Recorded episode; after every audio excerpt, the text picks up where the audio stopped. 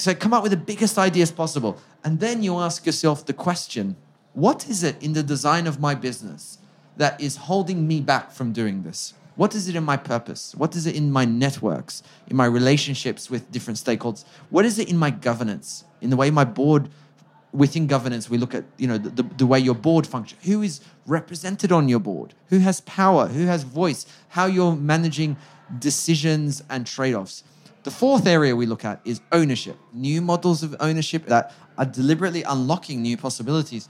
And lastly, finance. Number five is finance. The financial model, your net, your net margin requirements, your dividend expectations, the exit expectations of investors, all of these, your ability to reinvest internally, your ability to pursue new business models that are much more focused on um, creating social ecological mm. impact. All of these things are impacted by your finance. So we need to put these difficult questions on the table of every business.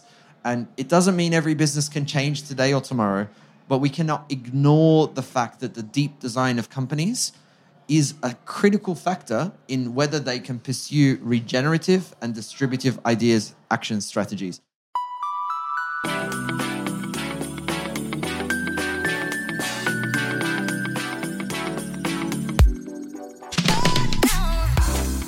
Round is certainly beautiful, or as we say in French, plus c'est rond, plus c'est bon. Sorry for the play of words, not even funny, but how does the donut really work? I am Céline Puffardichvili, Look Sharp, for Le Sens et l'Action, the podcast of the Collège des directeurs du développement durable, the largest professional association of sustainable development directors in France. This podcast was launched to both gather real life cooperation experiences and get inspired by academics, thinkers, and activists. Today, I'm really happy to host Erinch Sahan from the Doughnut Economic Action Lab, or DEAL, which you call the deal, or let's call it the deal. Hello, Erinch. Uh, hello, Celine. Wonderful to be with you. Thank you so much. We're both very enthusiastic um, because we're meeting today at ChangeNOW, where you were invited with Kate Raworth to talk about the donut vision of the economy. So this is a business podcast, and it's all good because Erinch, you are a true specialist of donut design for business, currently working with 22 partner organizations and over 300 businesses. So Erinch, can you tell us about yourself and perhaps starting with what you do, what you have done so far in your career? How did it lead you to the donut? And you have an NGO past, so how does it fit in engaging corporations? So, Celine, my job is to take the concepts and ideas of donut economics into the world of business. For a long time now, people have been engaging with donut economics and thinking, wow, I can do big action in my neighborhood. I can do big action in my community. I can really change my town, my city. Business was less clear. What does this mean for business? And we took a lot of time and care to figure this out. So, my job is to bring these ideas, to bring some challenging questions, and to support change makers who are trying to transform businesses with ideas, with tools, and with support through our community. My career has been a real mixed one. I actually started in the business world. I I was a lawyer for a little bit in the in the corporate law world. I worked at Procter and Gamble, uh, a big global, fast-moving consumer goods company, nearly 20 years ago. I set up my own company for a while. I, I was really involved in business. And for a long time, I realized that there is something in the design of companies that is stopping them from pursuing the ideas we need, from pursuing the actions we need. There's something limiting in the way we have inherited the designs of the 20th century from last century, and we need to change them. So I went into the NGO space. I worked in government for a while and, and, and Oxfam uh, for seven years. That's where I met Kate Raworth. She was working on donut economics. She was creating donut economics at the time. Um, and from there, I, I, I moved into really trying to focus on the businesses of the world. How do we change them? How do we adapt them? How do we challenge them? And that led me to then being the chief executive of the World Fair Trade Organization, uh, a global community of social enterprises who fully practice fair trade, and we were verifying them, we were supporting them did that for a number of years. And, and then this job came up, and I thought, this is perfect. This is the time to take donut economics and bring it to the world of business. Oh, that's great. I think you've got the best entrepreneur job ever and uh, the biggest challenge as well. So I have read Kate Raworth's book, and I engage everyone to do it, really. Um, so Doughnut Economics, Seven Ways to Think Like a 21st Century Economist. The part about the genesis of the donut is really catchy. Kate takes the readers through the history of economics, which is, for me, it was quite enlightening. And um, she takes the time to deconstruct some previous outdated theories. And she insists on the importance of drawing her theory, the visual representation, um, like the design um, and, and matters really. And she explains how images stay in the brain. Um, she says, with a pen, you can draw the world. So, can you give us examples of which graphics are leading the world today, some of which seemed okay at the time, but are now keeping us walking in the wrong way. I'm, I'm thinking about the exponential growth curve, um, the supply and demand curve, um, the S curve, etc. So, can you tell us how, how that designed the world, really? Yeah, I mean, I think those ideas were summarized by those images from the last century and the economics of the last century, which is now outdated, and we need to create new economics and new visuals to imagine something different. One of those important visuals is the donut itself, and it is simple. It is two concentric circles. It is the outer concentric circle, which is the planet's boundaries. We must not transgress. We must not overshoot. We have to stay within the boundaries of our planet. This circle is critical for us to stay within. But we also cannot shrink our economy below a point where we are no longer providing life's essentials for everybody on this planet. So there is an inner concentric circle that we must not fall short of. And that represents the essentials of life for us to have thriving lives as people on this planet. So we have two boundaries this concentric circle on the outsides and the inside. The shape looks like a donut. We must stay within these two limits. Now, that's really one really critical visual to remind ourselves to, to shape how we must live in balance with the living world that also is in balance in order to help a thriving society. But to realize this, we also have different visuals. We have the visual of the circular economy, of making sure that we are creating circular loops for both technical uh, outputs and technical materials that get reused and recycled so that we are not creating waste, and for biological nutrients, which are being put back into and reused and, and regenerating uh, the, the, the cycles of the living world. And that is a visual of those two cycles, those two circular cycles as critical. The, the third one that is critical is to be distributive, to be distributive by design and to have distributive dynamics. And rather than have a model which is extracting from society and putting value in the hands of very few people and creating high levels of inequality? How do we have a model of being distributive by design, distributing value more, more deliberately? And this is this network diagram that we have in the donut economics world. It's about distributive ideas like open source and, and modular design.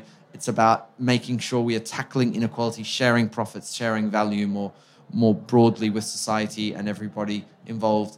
So those are the three visuals: the donut itself, the two concentric circles, the circular economy, two cycles that allow us to work with and within the cycles of the living world, and the distributive idea and visual of a network system that is distributing value, distributing opportunity far more, far more equ- equitably.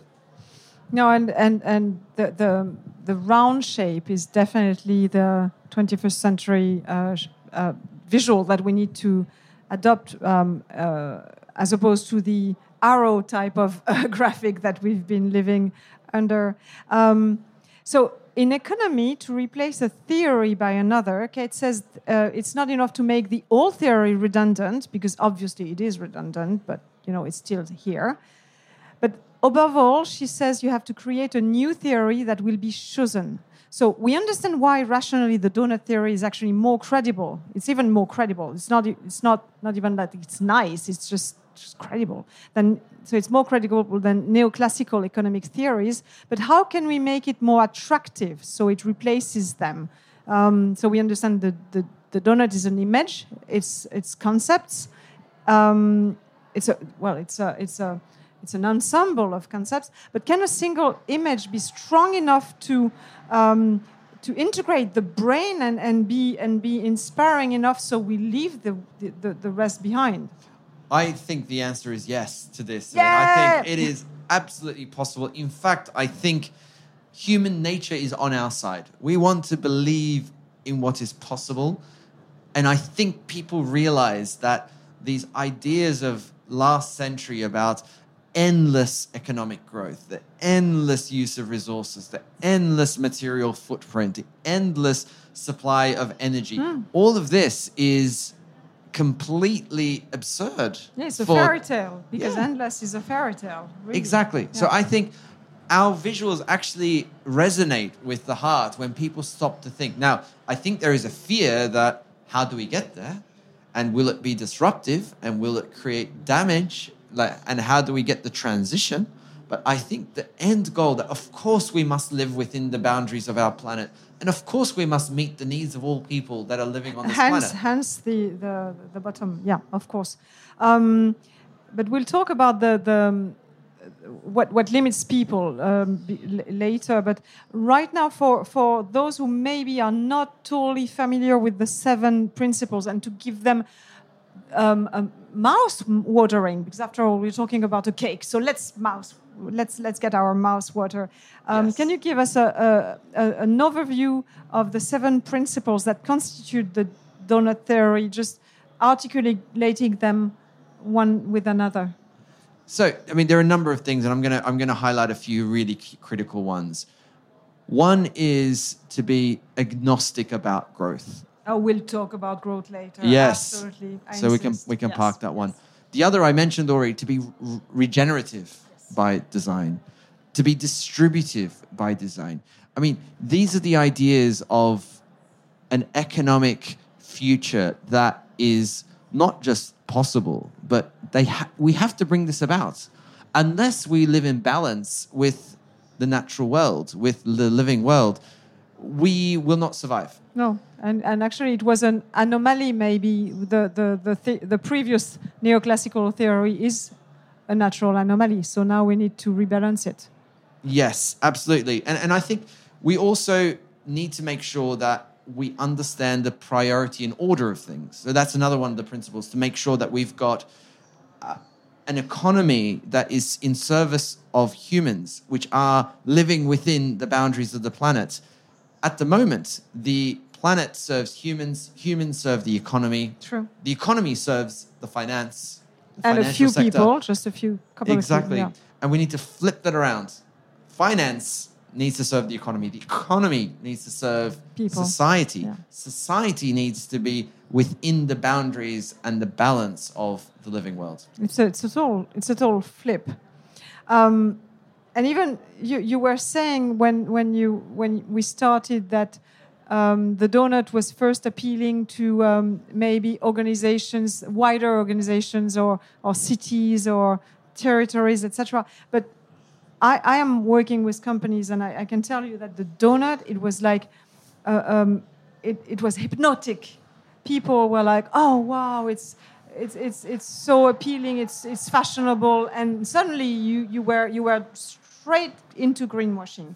So everyone talks about the donut theory, and it was quite fashionable to talk about it, but. Um, all of the organizations that were praising it were uh, doing their business outside of the donut. Too many uh, resources extracted, too much CO2 emitted, too little care about social justice, and, and for people in general.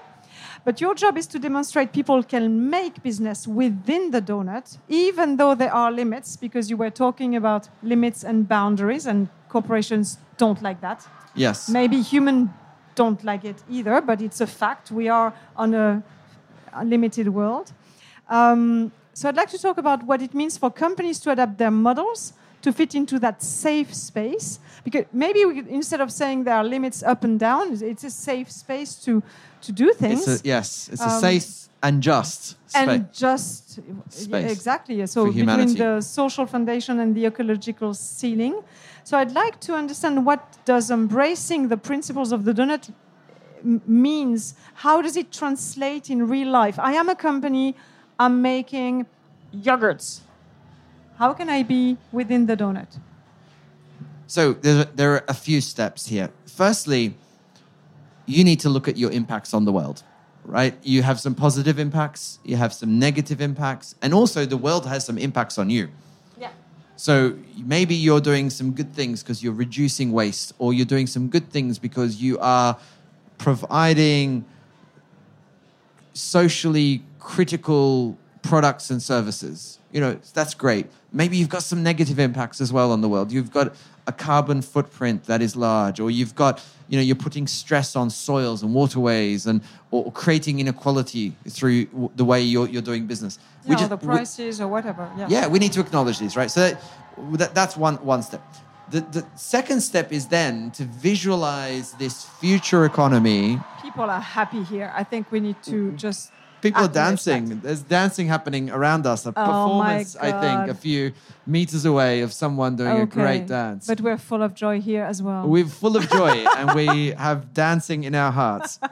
Um, so once you understand your impacts, you then visualize a future economy, an Yes. economy that has to be born, that does not fully exist yet, that is regenerative and that is distributive. And then you ask yourself, what are the biggest ideas I need to explore to get there?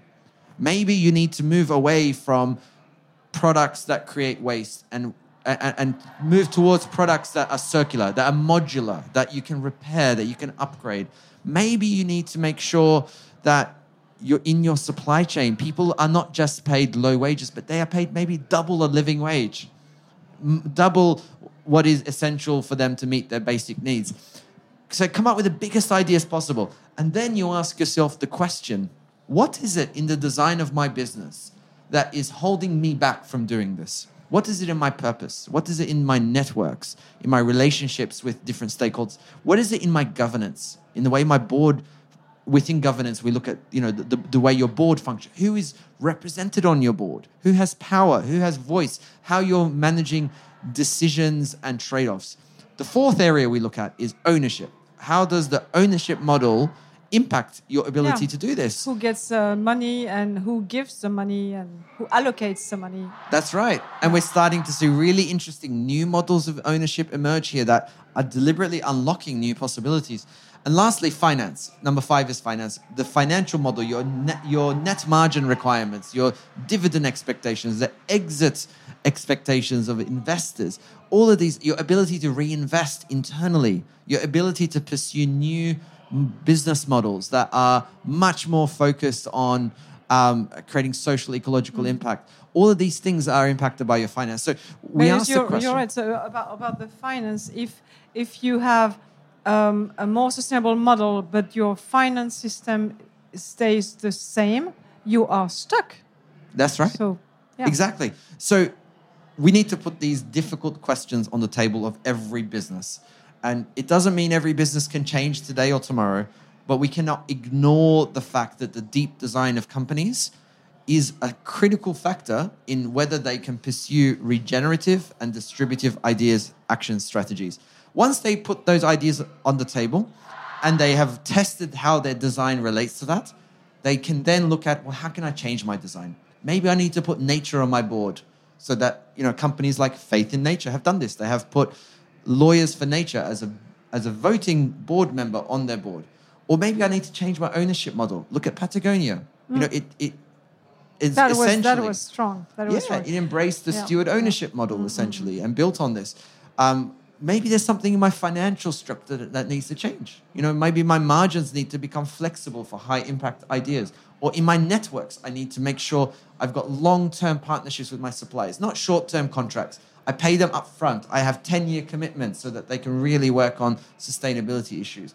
And my purpose and my business model is really critical. You know, how do we transition all of this as well? So once we put the biggest ideas for action on the table, we can then look at the, the way the design of a business, the purpose, the networks, the, the governance, the ownership, the finance can evolve to unlock those ideas. But th- there's one question I'd like to add here. When you say, what are my, how is my, you refer by saying my to the, the leader, the boss, the owner, the one who has the liberty, um, the luxury Yeah. to ask these questions. Because when you are, uh, my, my question is can people within the company make system to to revendicate to can can I say revendicate in English? I'm not sure. To ask to to to say we need to talk about that and, and raise their voice because that very often the, the boss is stuck and you, you you don't feel you have a voice. it's a really difficult thing to to explore. You're absolutely right, Celine. But I have we have worked now with more than 300 businesses around the world, and we have found that people up and down the company have got the ability to put these ideas on the table. The worst thing is when people in a company are self-censoring what is possible because they think that Exactly. the ownership model, the governance model, the financial structures Everything will is stopping me, so I uh, this- Yeah, it's not so- worth saying it. I won't even talk about it. I won't even I won't even identify the idea.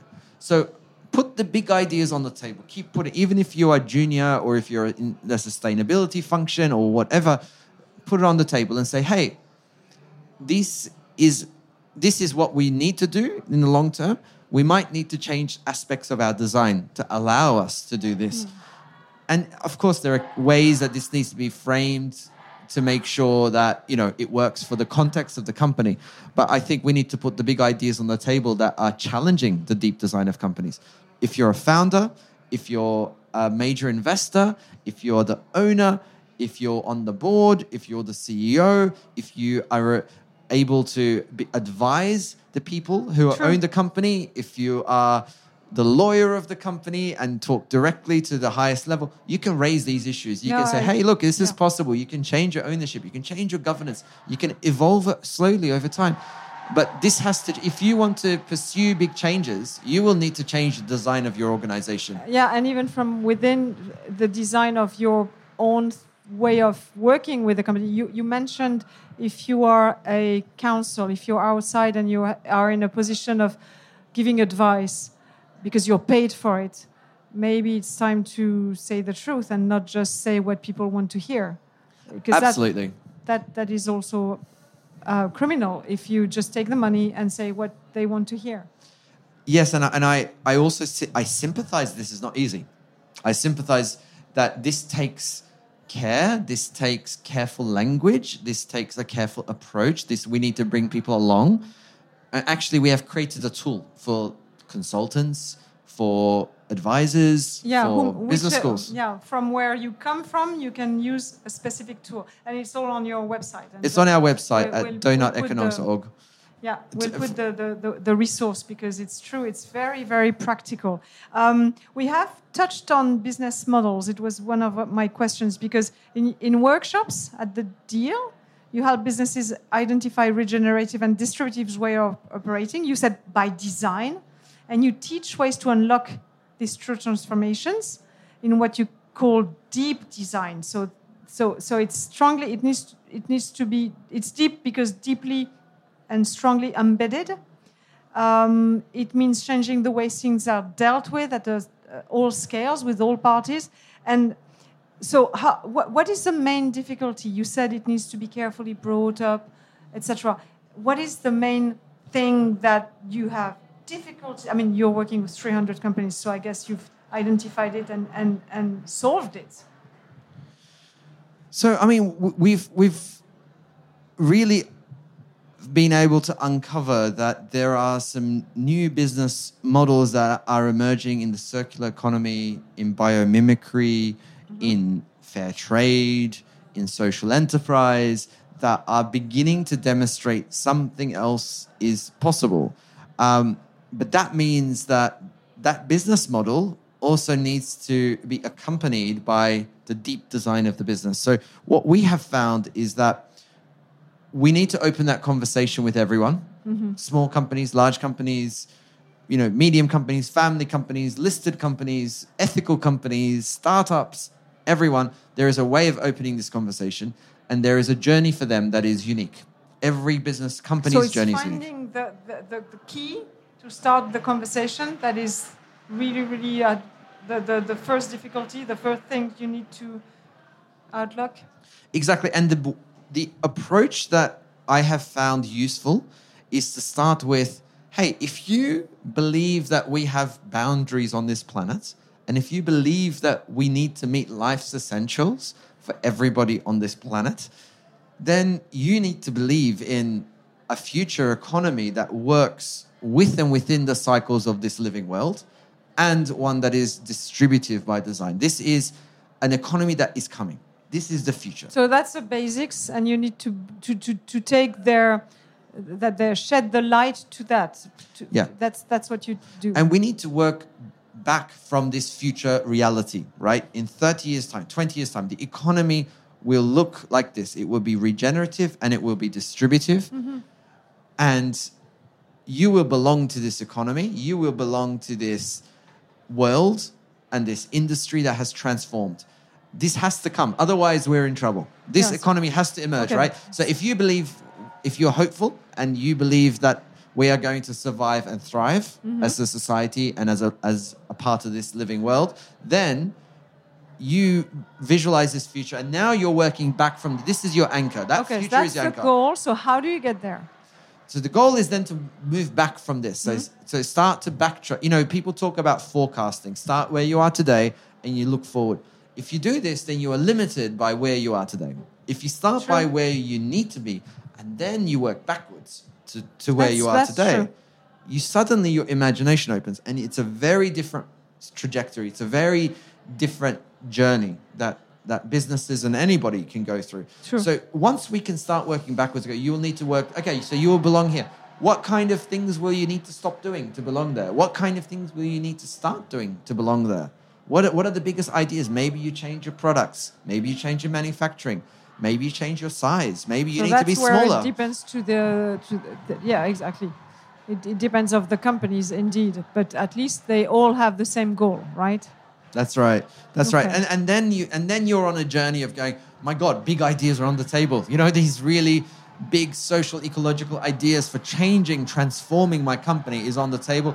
And now you're you're you get to the id- to the point where we say, okay, what is stopping us from doing this? And it is the deep design of business. It's other things too. It's also regulation. It's also the financial sector. Of course, It's of also course. the way consumers behave. It's we lots of things. amongst, uh, um, yeah, a, a, a system. So we can't uh, think outside of the system yet.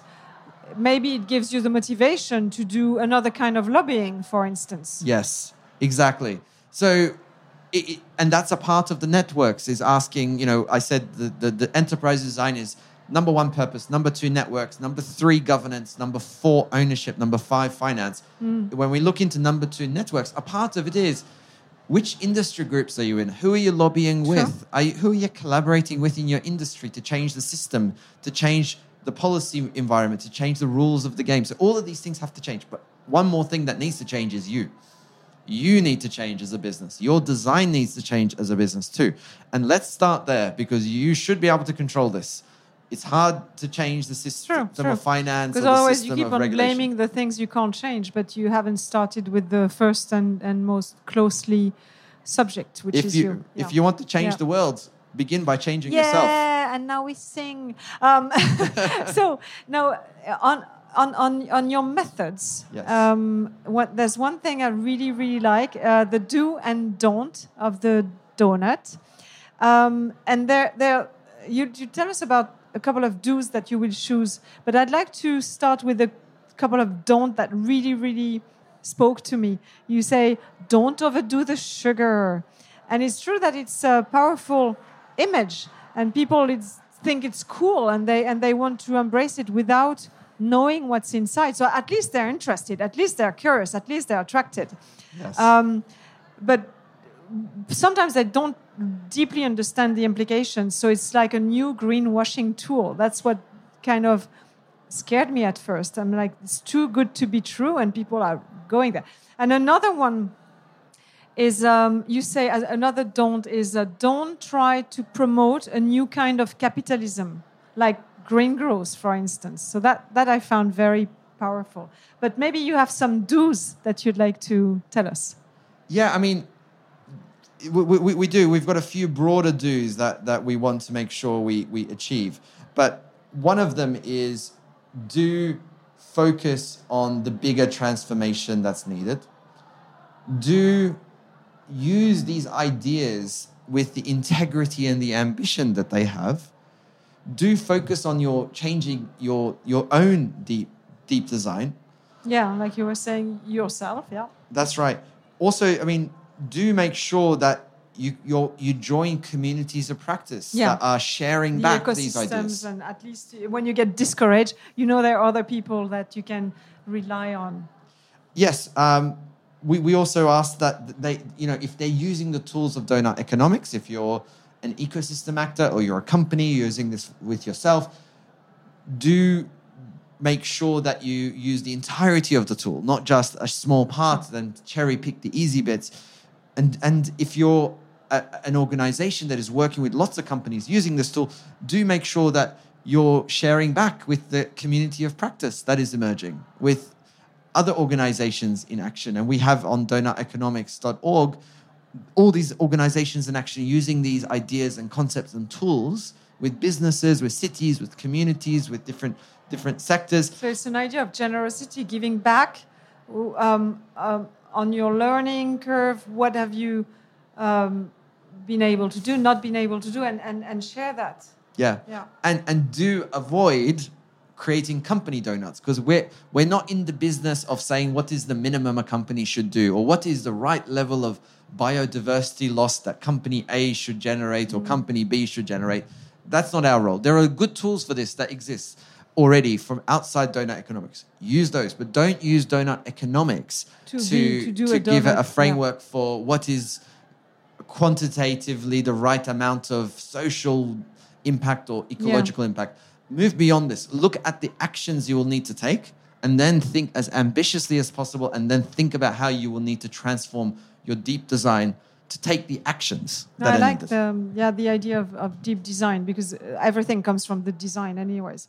Um, so, Erinch, can we talk about growth? Because um, in in the book, Kate take the image of a plane that takes off, but nobody cares when and where it will land and in what state, by the way.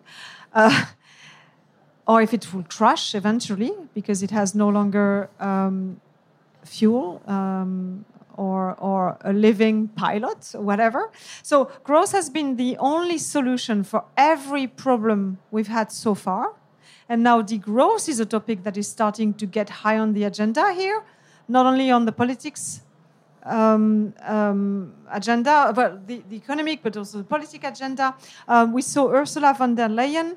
Just she held a conference called Beyond Growth. So, Beyond Growth. What is Beyond Growth? I, I was there, Kate was there, we both spoke. Yes, exactly. So what what is beyond growth? Because the the, the, the infinite curve doesn't show what is beyond growth, so it's quite scary.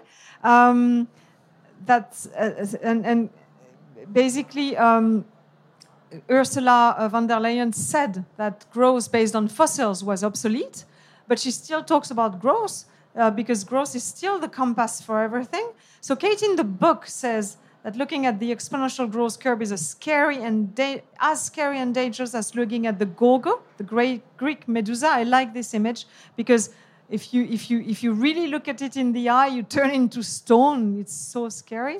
so. Um, in your principle, there's one that says, and I really liked it, I will quote unquote, aim to thrive rather than to grow. Don't let known, don't let growth become a goal in itself. Know when to let the work spread out via others rather than scale up in size. So I, I understand all this that there are real implications of sizing back into the donut because we all need to go into that slimmer shape of the donut. So there is a phase of degrowth uh, for companies that need to embrace, if they want to embrace the donut. So how do you articulate the what you say of being growth agnostic? So, a few things. Firstly, if you look at nature, things thrive in balance. Nothing grows forever in nature. The only thing that tries to grow forever is cancer. You know, And at the end, it dies with you. it dies with you. So things that try to grow uncontrollably are unhealthy, to say the least, in nature, right? So there's something broken about the idea that everything will grow forever as much as possible, as quick as possible. And the reason we, we say be agnostic about growth and we use terms like post growth or beyond Yeah. growth is who cares? Who cares if your this number you have on GDP is going up or down? Look at what matters. What matters is the well-being of people and the health and balance that we have with the living world. So measure what matters. In some situations, you will achieve improved conditions for life on this planet and more balance and, more, and better conditions for society. And th- there will also be growth in this number of GDP that people learned to calculate in the 20th century. In other instances, that won't be the case. In fact, that growth will mean a very rich have got bigger, the portfolios of investors and of the richest got higher, but actually inequality got worse, health outcomes got worse, you know, income of real real income of people went down. So it doesn't it's not relevant if you say it is a proxy for the things that really matter then measure what really matters. Don't measure this thing that is a maybe sometimes related maybe sometimes not. Like who cares? Like do the things that give you the right ecological outcomes and the right social outcomes. And those things are not related or correlated with growth. In fact they're especially on the ecological side, they're, they're correlated negatively with growth. They are connected in a negative way. We have shown that time and time again that when the economy, when the focus of the economy is to grow, grow, grow, we end up with damage, an increase in damage to the living world. which still contribute to GDP growth when you need to try to cure it. So hence the uh, the danger of it. It's like a drug. You think you think you're in a in a in a good space because you grow, but it it, it starts killing you. Um, can we talk about what does it mean if you start to present a plan which doesn't grow? What happens? So, Celine, this is one of the big straitjackets, the limitations of, of, of the current design of business. So, a straitjacket is something that holds you back, right? It keeps your, your arms, you can't move. when, when you're maybe seen as crazy by the society, Yes. you're into a straitjacket. So, if you're a person, a leader in the business in some way that has got big ideas on social, ecological goals, you're treated like you're crazy because you are limited. You can't move that. You have to deliver, you know, 15% margins. You have to deliver higher internal return on investment. You have to deliver certain amount of sales growth. You need to deliver certain amount of market share growth. Like the, the, the ideas of growth are so strong in the design of businesses that we don't even ask these questions yet. What would it look like to have the liberty to say, what is the right size for my company? That Maybe is- you need to be small to Yeah, have a real yeah, impact yeah. on the world. And, and that, that is seen as crazy right now, but one day it will just be obvious. And maybe I need to reduce the number of my customers. exactly. And, and, and, and, high, and, and, and, and make the quality go up.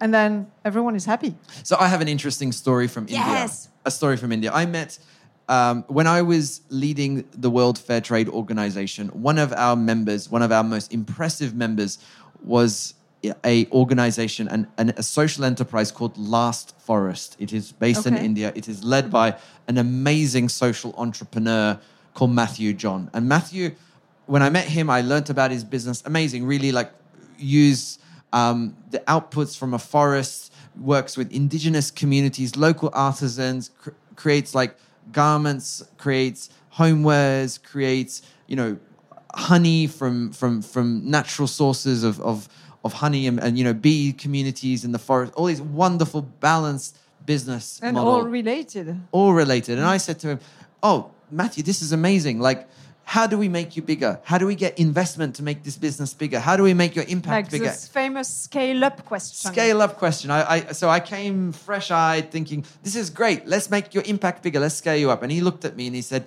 Erinch, like rather than make me a hundred times bigger, why don't we make 100 of me in different places?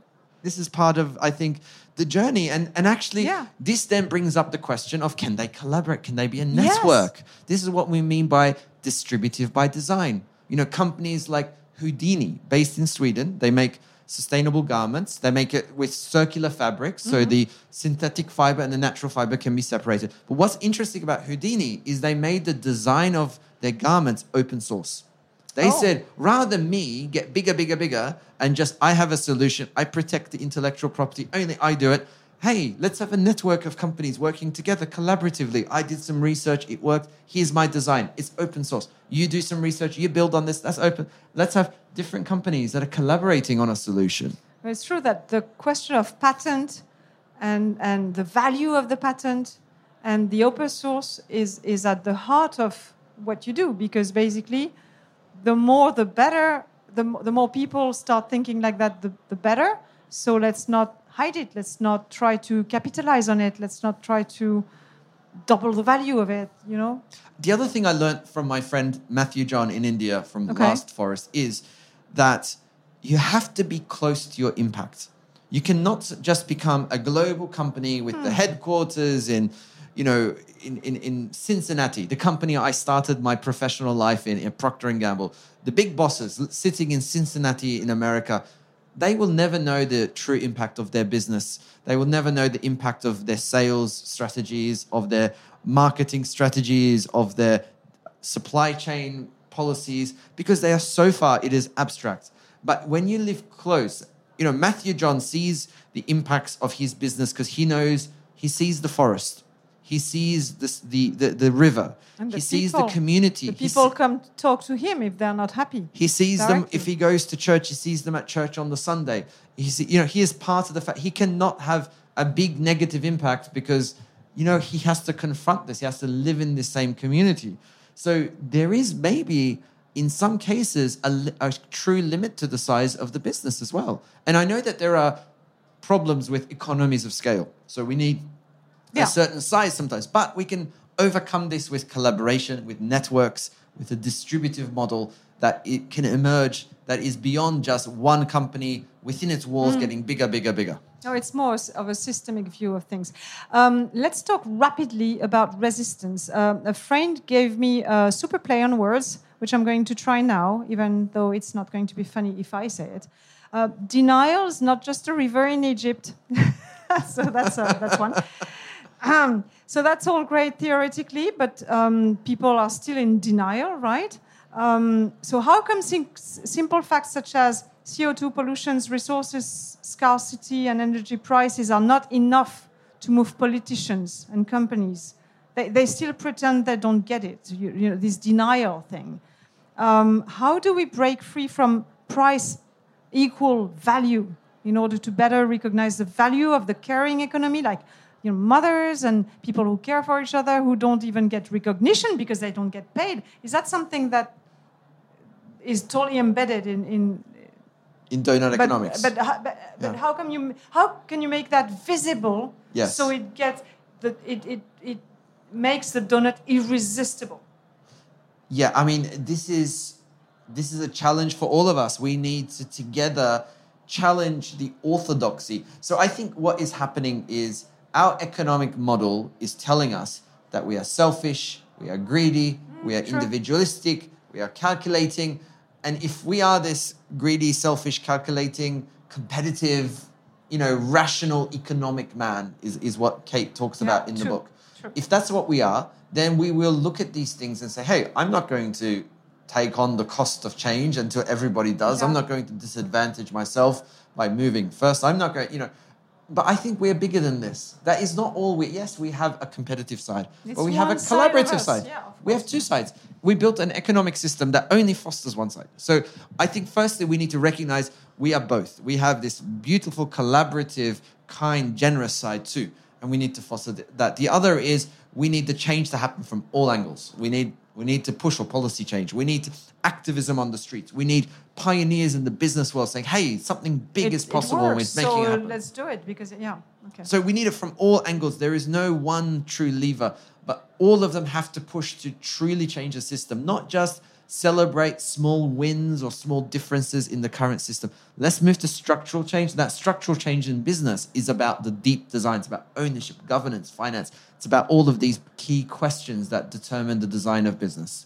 But you were also talking about who we are within, and we're not just a rational um, um, product, basically, because you know, in, in the society. We also have ethics. I wanted to talk about the, the levers, like the nudge that will make things change. Uh, and I'm thinking, does can ethics, um, if you talk to people's hearts and guts, you know, and, and can the youth um, move? Um, basically, um, Amartya Sen is in, in the. I, I- really liked, and I did read the book as well, um, and it it takes me into this um, donut because he says that. Um, he has linked ethics and economics in, in, in some of his work. And um, normally, ethics has nothing to do within companies, but yet, by, by saying that there's people around and, and, and, and you want to talk to all the uh, ecosystem, um, um, ethics is not absent from the, from, from the donut. Is that something that can uh, be strong enough. And I'm, I'm thinking now we also have throughout the world some examples of companies that are doing things differently, like in Italy, Societe Benefit, B Corp movement, here in France, the Entreprise à Mission, um, purpose companies, etc. And the young people who no longer want to go to work for companies that are not talking to their guts and hearts also and, and are not listening to science. Can all that be strong enough to push towards the donut economy? I think we're engaging now a, a generation of people that are realizing, my God, like the 20th century ideas and models from economics, business, finance, they are not fit for purpose anymore. I think there's a real awakening happening, and, and I think it is absolutely not just possible, but now likely that they will lead this change. And we will be surprised by how quick it comes Oh, when it starts to push. So mm-hmm. I, I absolutely think that there's an there's an ethics, there's ideas that are coming through. I think the trap is, you know, Kate talks about this as well, the three horizons. So we've got business as usual as horizon one. It's it's sort of in there, it's big at the moment. We've got the, an emerging future, this alternative future that's coming, you know, that, that we're building, you know, social enterprises, cooperatives, employee ownership, steward ownership models, post growth entrepreneurship, all of these things that are emerging. So, this is the emerging future.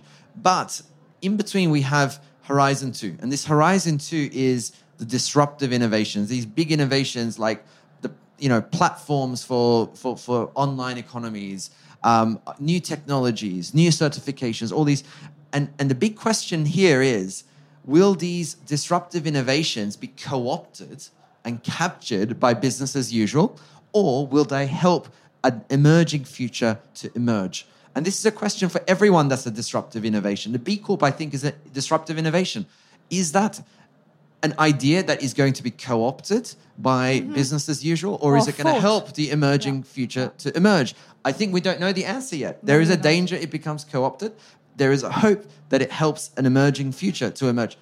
We have Um, to keep yeah. this big vision that Yeah. we are helping the new economy to emerge and not just Fight lose ourselves trying to make small improvements in the old economy. True. And you know, and I think th- this is a question that I love from the Three Horizons framework.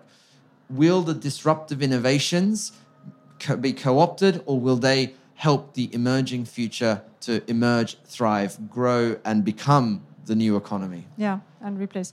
Um, okay, well, Erinch, I think we're at the very end of this uh, podcast, and and uh, I've learned a lot of things, and I hope the um, people who listen as well. But we have two traditional quick questions to end all of my podcasts. One is um, can be a metaphorical question or um, very down to earth question. So it's how can someone change the world from their own chair at work? Be as ambitious and challenging as possible about the ideas that are possible. Every meeting, every opportunity, put the ideas that seem a little bit too out there, too ambitious, too crazy, maybe to people. Because the things that seem crazy, we need to talk about them. We need to put them on the table. Do not let people take off the table these ideas. Do not be scared. So put the biggest ideas for change on the table. Do not edit them and self censor because of the current financial system, the current corporate world, the current economic ideas. A new economy is emerging, and they will welcome these ideas, put them on the table to help it emerge. I love that. Don't be scared. And last question. So we all have or will read the Doughnut Economics, of course. But is there another book, another um, film, another play, a, a piece of art maybe that has or is still inspiring you?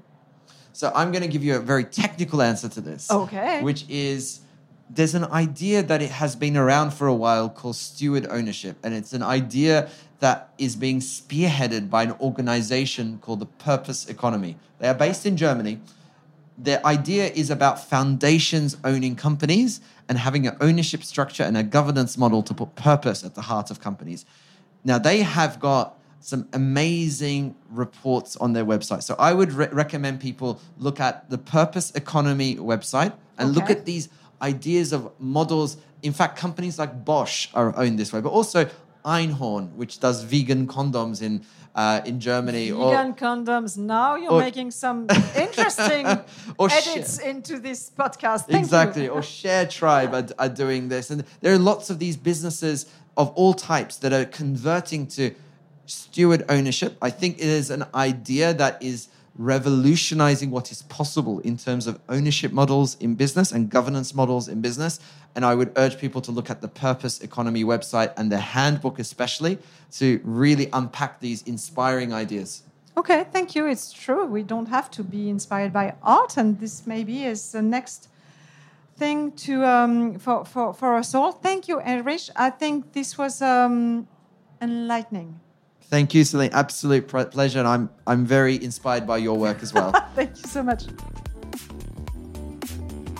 Merci pour votre écoute. Ce podcast est à retrouver tous les mois sur les meilleures plateformes de podcast et sur le site web du C3D. Si ce podcast vous a plu, je vous invite à le noter, 5 étoiles pourquoi pas, et surtout à le partager largement.